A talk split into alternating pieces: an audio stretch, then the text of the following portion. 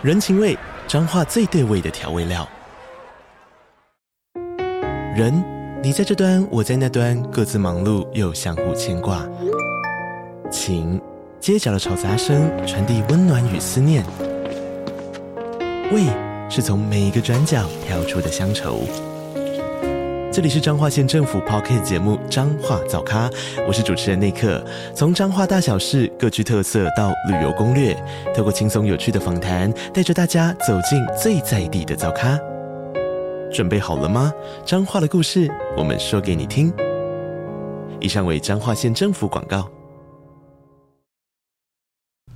Hello，大家好，欢迎收听用听的 F1。F1 二零二四的赛季终于正式开始了。如果你是第一次来这个频道的听众朋友，欢迎您加入 F1 这个行列，也谢谢您来到这个频道。这边呢，我会跟大家做赛前简报以及赛后诸葛。赛前简报呢，就是跟大家分享一下赛道的基本资料、历史以及过去的一些数据。在赛后诸葛的部分，会在正赛举行完之后，来跟大家做一个正赛的回顾，然后分享一些看法跟想法哦。那在这场比赛呢，是在开幕赛是在巴林站来举办。不啰嗦，就来跟大家简单的介绍一下巴林站的赛道基本资料以及过去的历史。巴林站呢，自二零二一年以来就担任 F1 开幕赛的一个主办方哦。如果只是针对挂名巴林站的比赛来说，这是第二十场的巴林站。因为在疫情的期间呢，巴林站曾经在这个赛道举办过两次哦。不过因为挂名不同的关系呢，我们这边的数据统筹是使用巴林站为主的一个数据。这个赛道呢是在二零零二年十月开始动工，预计花费两年的时间完工哦。那没有想到，因为整体的工程进度啊算是大幅度的缩短，所以在一年六个月。就一年半的时间就把这个赛道给完工了，也因此呢赶上了 F1 在二零零四年的这个赛季哦。本来他们是预计要在二零零五年才会把巴林站加入 F1 的赛程表里面，那没有想到这样子就在二零零四年初登场。它的赛道呢是距离首都麦纳麦大概三十分钟车程的地方。这个赛道当初设计的时候就一共设计了五个不同的赛道设计。而每一个设计呢，都是经过 F1 认证的。在过去的赛程表里面呢，F1 一共选择过三种不同的赛道设计来进行比赛，其中包含了2010年所使用最长的这个赛道6.3公里哦，Endurance Layout。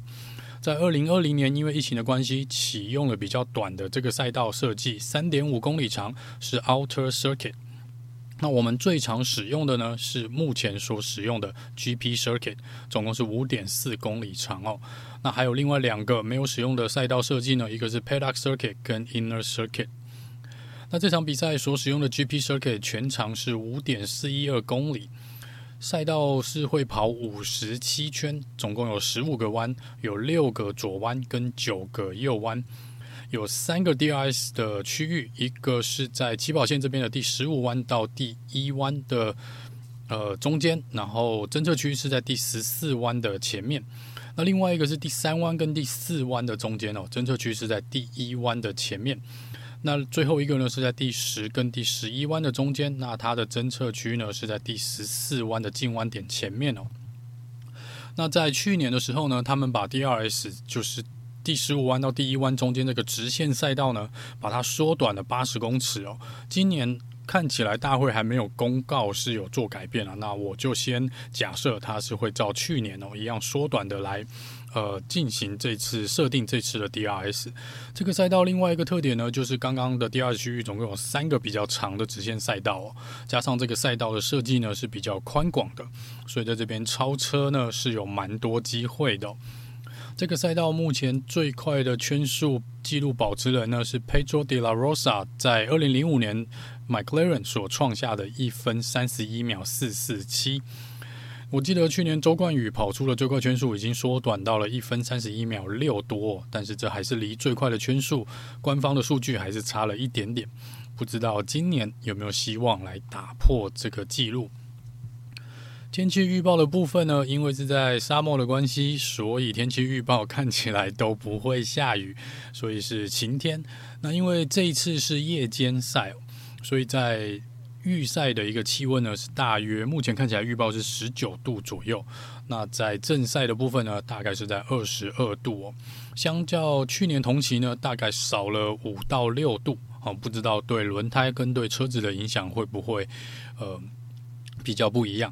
在轮胎的部分呢，去年 Pirelli 是使用了一个全新的 C1 tire，那 C1 这个轮胎呢是最硬的一个轮胎哦。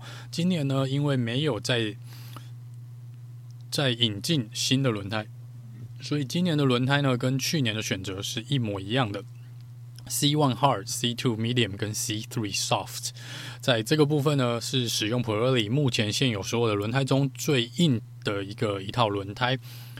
那这个在目前的数据看起来呢，C one Hard 的部分呢，应该是会跟每一个阶距，然后就是大概会差个零点五秒，就是 Hard 跟 Medium 跟 Soft 大概各差个零点五秒左右。但是如果是在长期看起来，去年数据看起来呢，可能差异性呢，如果硬胎跟软胎呢，可能差到一点二、一点三秒左右。在过去历史上面，过去几场比赛，大部分的车手跟车队所使用的轮胎组合呢，都是软胎跟硬胎，就是红色的跟白色的轮胎哦。去年唯一使用过黄胎这个 medium tire 的车手只有 Lando Norris，那其他所有的车手呢，大部分都是使用 soft tire 跟硬胎呢来跑完整场比赛。在轮胎策略选择的部分。过去五年左右呢，大部分的分站冠军都是使用二停策略，除了肖勒克在二零，诶是二零二一，呃是使，呃是使用了一个三停策略以外呢，在这个其他部分的车手呢，几乎都是使用二停，那就是软胎、软胎跟硬胎。好，这边更正一下，刚刚讲的肖勒克是二零二二年他赢得分站冠军的时候，他是使用三停哦。那 Max Verstappen 去年呢，也是使用二停的策略，是软胎、软胎跟硬胎。这个部分呢，在轮胎更换的时间，也就是维修站的损失时间呢，平均历史上面看起来大约是在二十三到二十四秒左右。那因为去年。这个 Pirelli 使用的全新的十八寸的轮胎哦，去年的进站时间呢，普遍是落在二十四到二十六秒中间，不知道今年是不是会跟去年比较相近哦，也不知道是不是跟这个十八寸轮胎比较有关系，今年可以来好好的观察一下。在抓地力跟下压力的部分呢，都是属于中上。那对于轮胎的一个压力普尔里认为是中等的部分哦。但是因为气候的关系啊，去年是比较热，所以大部分的车手是用两停到三停策略。今年看起来天气预报比较凉爽的状态下面呢，不知道一停策略有没有机会哦。在过去的历史上面呢，呃，去年的成绩是二零二三年的杆位是 Max Verstappen，分站冠军是 Max Verstappen。那在颁奖台的部分呢，是 Sergio p a r i s 跟 Fernando Alonso。